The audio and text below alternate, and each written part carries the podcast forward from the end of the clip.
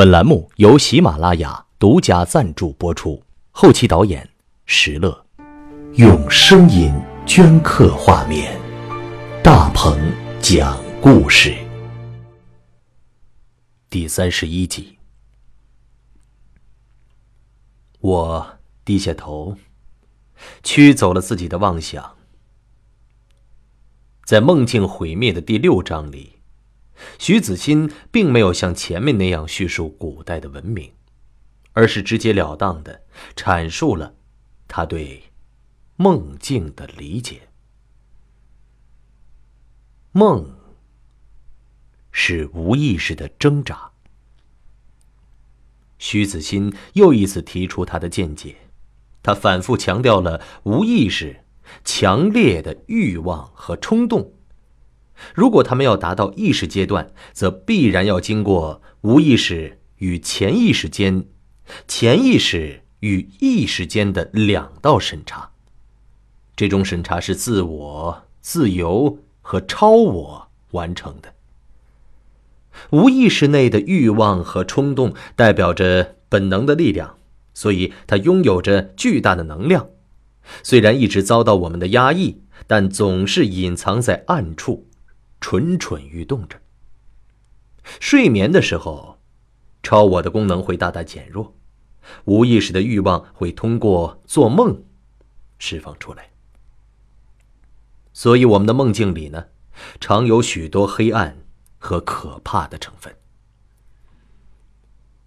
梦是愿望的达成，这是弗洛伊德在《梦的解析》中对梦的本质做的经典的概括。而梦是无意识的挣扎，则是徐子欣在《梦境的毁灭》中对梦的特性做的经典的归纳。接下来，徐子欣对梦的阐述使我更加心惊胆战，左手无名指上的玉指环似乎紧了起来。梦能被控制吗？外在力量能否控制梦呢？我认为是可以的。这种力量在某些条件下会变得极其强大，甚至可以制造出噩梦，摧毁人的生命。这就是传说中的噩梦杀人事件。事实上，在古代的文献中确实有噩梦杀人的记载，只是这些记载常被人们当作是传说或者是巫术。但，当代神秘心理学的研究证明，通过某种特殊的媒介，比如语言、文字、音乐、图像等等等等，凡一切具有心理暗示作用的事和物，均可以起到控制个体梦境的作用。这种被控制的梦境一旦出现，就会产生毁灭性的效果，因为梦境的毁灭。那就是人类的毁灭。梦境的毁灭就是人类的毁灭吗？我忍不住念出书中这句话，让春雨紧张的回过头来。什么？你在说什么？长途大巴已经进入浙江的境内了。车窗外的风景又有了些变化，只是天空仍然异常的阴冷。我盯着窗外说：“春雨，你说，噩梦，噩梦它能不能杀人呢？”这句话显然触及到春雨的噩梦，他低下头想了许久，回答：“是的，霍强和韩晓峰就是例子。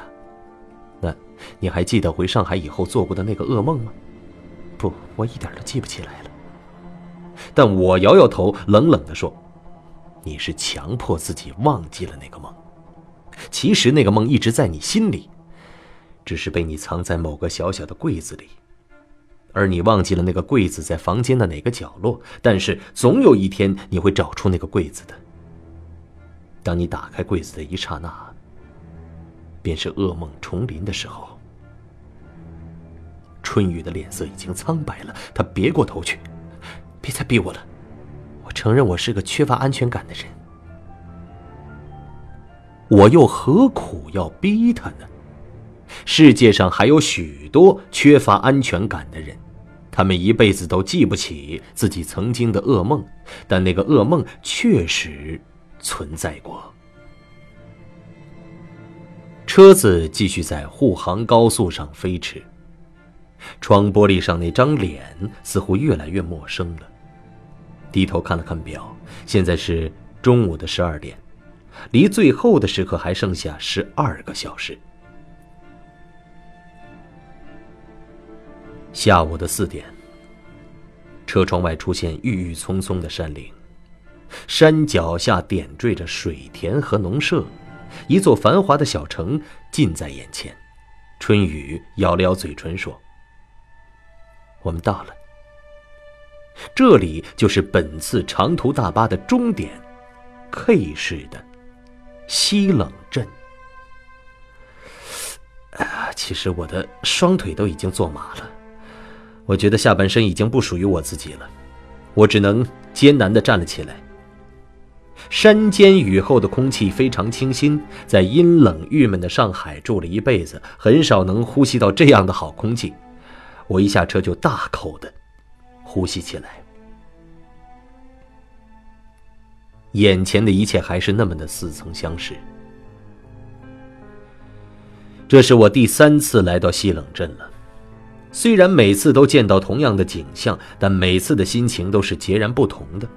第一次是带着探险般的好奇和兴奋，向向往中的神秘的荒村驶去；第二次呢，则是带着淡淡的忧伤，期望能够见到小芝。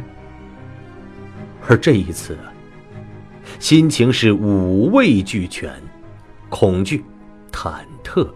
惆怅、怀念、愤怒，都混杂在一起。不知道会发生什么奇妙的化学反应。我举起自己的左手，青绿色的玉指环泛着幽光，在西冷镇的天空下显得异常的妖艳。我帮春雨提着包往前走。浙江沿海有中国最富裕的农村，这里自然也不例外。遍地都是小工厂和楼房，似乎看不出荒村的影像。幸好我没在书里写到 K 市到底是哪儿，否则那些看了《荒村公寓》以后到处寻找荒村的人们，肯定会不顾一切蜂拥而至，说不定还能给西冷镇带来额外的商机呢。到时候，他们是该恨我呢，还是该谢我呢？春雨催促我快点走，因为阿环留给我的时间只剩下不到八个小时了。这是一个用手指头都数得过来的时刻表。我们在路边随便吃了点点心当做晚饭，接着横穿过整个镇子，好不容易找了一辆去荒村的车。这是一辆破旧不堪的农用车，要去荒村拉一批锡箔纸。虽然大家都很忌讳这种东西，但我和春雨还是硬着头皮上车了。车子开出了西冷镇，在乡间小路剧烈的颠簸着。春雨皱着眉头，好像是要晕车的样子。半个钟头过后，车子开上了一条荒凉的山路。四周的景色便和刚才截然不同了，再也不见青山和田野，只剩下一些低矮的灌木。司机说，此处正好是风口，海上吹来的风带着盐分，使这里呢就变成荒凉的盐碱地了。当车子爬上一个高坡的时候，大海突然涌入了我们的视野里。黑色的大海，是啊，大海就在几千米的山脚下。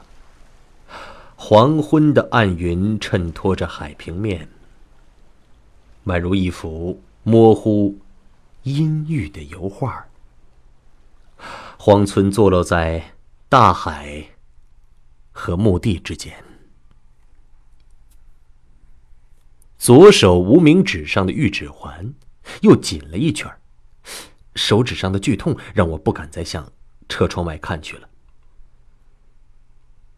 十几分钟之后，在春雨不停的轻嗔之下，破车异常惊险的驶下了山路，终于在天黑前停在了荒村的村口。一切忧伤和恐惧的源头，荒村。您正在收听的是由大鹏播讲的中篇悬疑小说《荒村归来》，由喜马拉雅独家出品。您也可以在微信通讯录中添加新的朋友，搜索“大鹏讲故事”，关注“大鹏讲故事”的微信公众账号，查看良渚女王阿环的照片我和春雨匆忙的跳下车来。第一眼就看到高高的石头牌坊，牌坊正中四个楷体大字依然耀眼夺目。我轻声把这四个字念了出来：“真烈，阴阳。”在黑夜降临的余晖下，牌坊的阴影投在我们身上，仿佛注定某些不可逃脱的命运。这是明朝嘉靖皇帝御赐的贞节牌坊。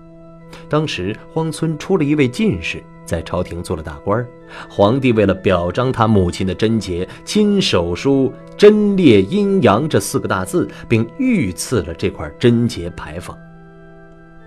当年的那位进士，正是欧阳小芝的祖先。当我穿过牌坊底下的时候，春雨却呆呆地停住不动了。他转过头来，看着东边的大海，在一大片悬崖和岩石之外，汹涌的黑色巨浪不断的冲击着海岸，发出令人心悸的声响。走吧。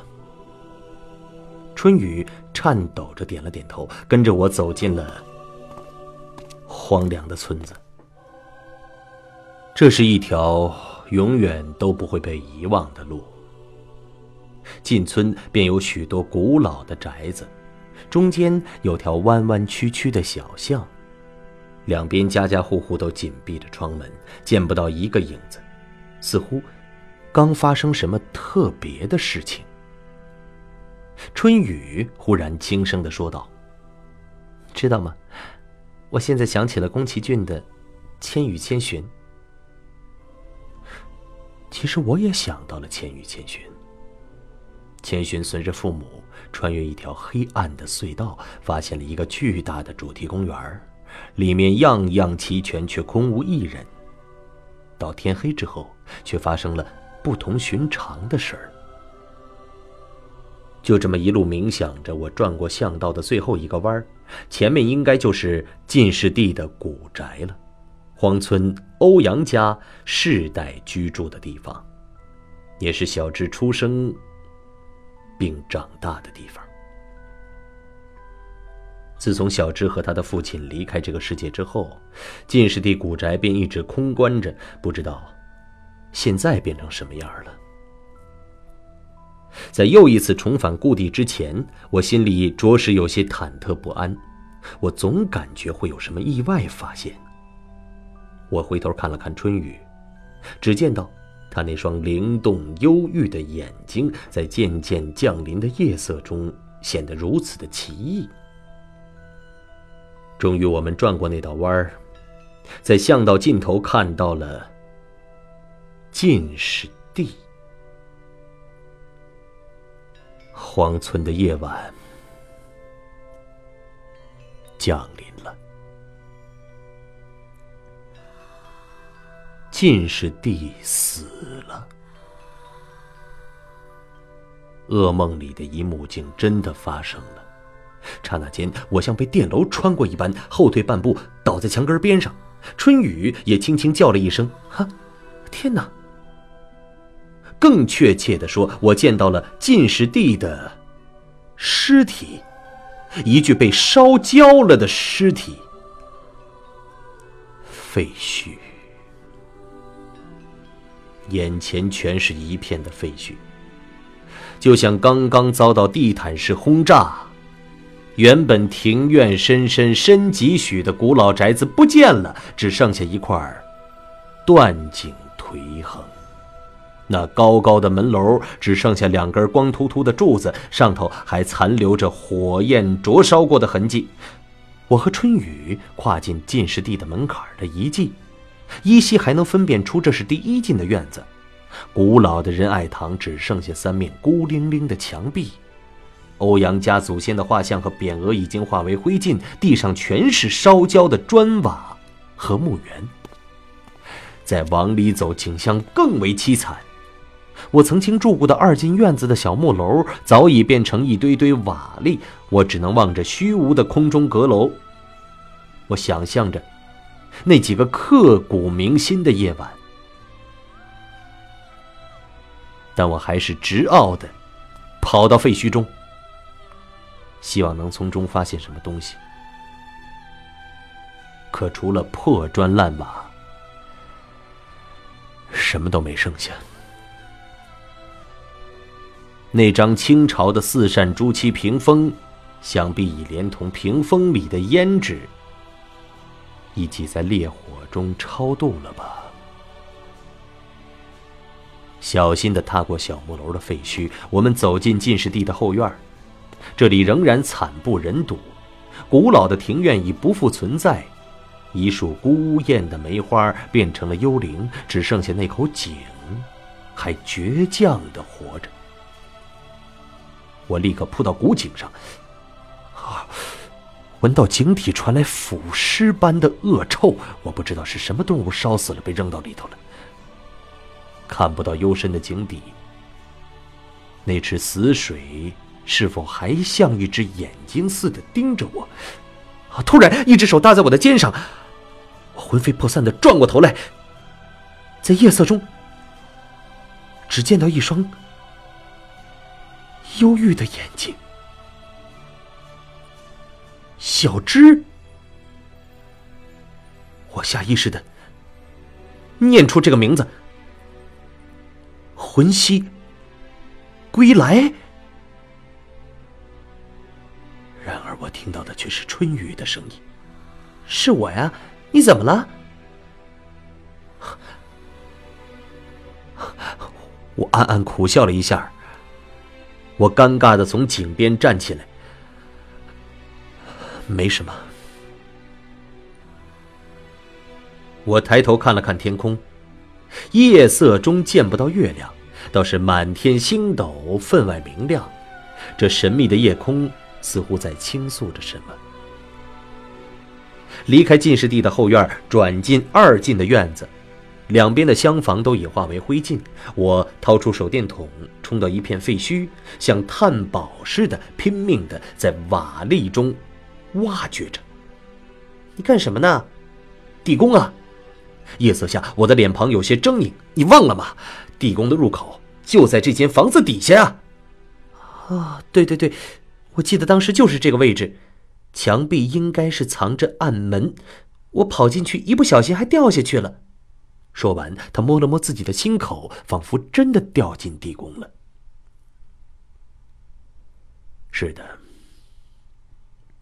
那千年前的地宫就在我们脚下，但上面覆盖着一层厚厚的瓦砾，而且全都被烧焦了，根本找不到地宫的入口。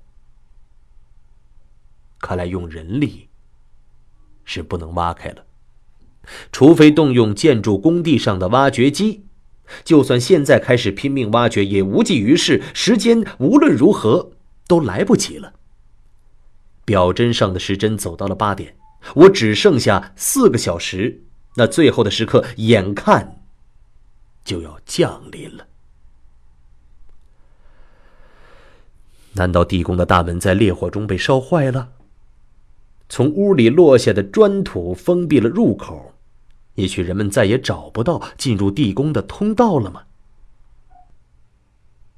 我茫然的站在地宫上，却不得其门而入，宛如陶渊明笔下闯入桃花源的那个渔人。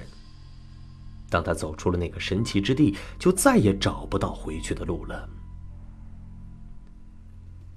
夜色下的荒村，如沉睡的野兽。我回头望着残垣断壁的进士地，就好像来到了某处古代的遗迹。进士地，他究竟遭了什么天谴了？居然遇到了这么大的变故！真没想到，噩梦的起点已经被火焰给毁灭了。